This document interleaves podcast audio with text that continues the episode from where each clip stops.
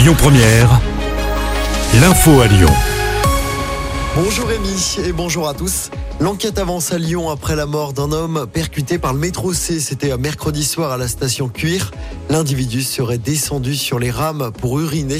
Quand le métro est arrivé en gare, la victime aurait tenté de remonter sur le quai avec l'aide de témoins coincés entre le quai et cette rame. Le SDF avait finalement perdu la vie. Un appel à témoins a été lancé en Isère pour retrouver un adolescent de 15 ans. Il est soupçonné de double assassinat. Il s'appelle Valentin Nurdin. Lundi, deux corps calcinés, qui pourraient être ceux de ses parents, ont été retrouvés dans la maison familiale. Le drame s'est déroulé dans la commune de Château-Vilain, dans la région. Et puis attention à ces perturbations sur les rails aujourd'hui. La circulation des TER est perturbée notamment entre Saint-Étienne et Lyon. Un mouvement de grève est en cours à la SNCF. Dans l'actualité également, cette grève des livreurs d'Uber Eats ce week-end à Lyon et dans toute la France. Ils ne se connecteront pas à la plateforme. Ils protestent contre un nouveau système de rémunération mis en place il y a trois semaines.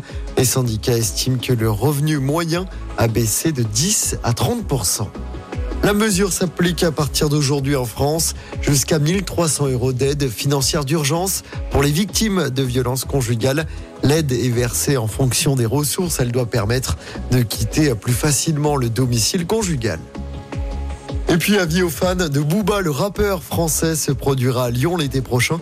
Booba sera présent au festival Woodstower au parc de Miribel-Jonage. 25e édition de ce festival. Ce sera le jeudi 29 août pour Booba et la billetterie ouvre ce midi sur le site du festival. Allez, on passe au sport en basket. Déplacement difficile pour l'Asvel en Euroleague ce soir. Les Villers-Banais affrontent le FC Barcelone en Catalogne. Coup d'envoi 20h30. Et puis en football, coup d'envoi de la 14e journée de Ligue 1. Ce soir, Reims reçoit Strasbourg à 21h. De son côté, l'OL se déplacera demain à Lens. C'est Pierre Sage qui sera sur le banc de l'OL. Il remplace Fabio Grosso, mis à pied hier.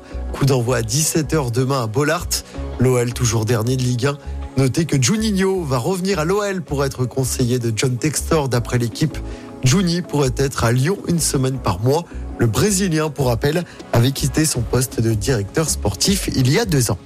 Écoutez votre radio Lyon Première en direct sur l'application Lyon Première, lyonpremière.fr et bien sûr à Lyon sur 90.2 FM et en DAB+. Lyon Première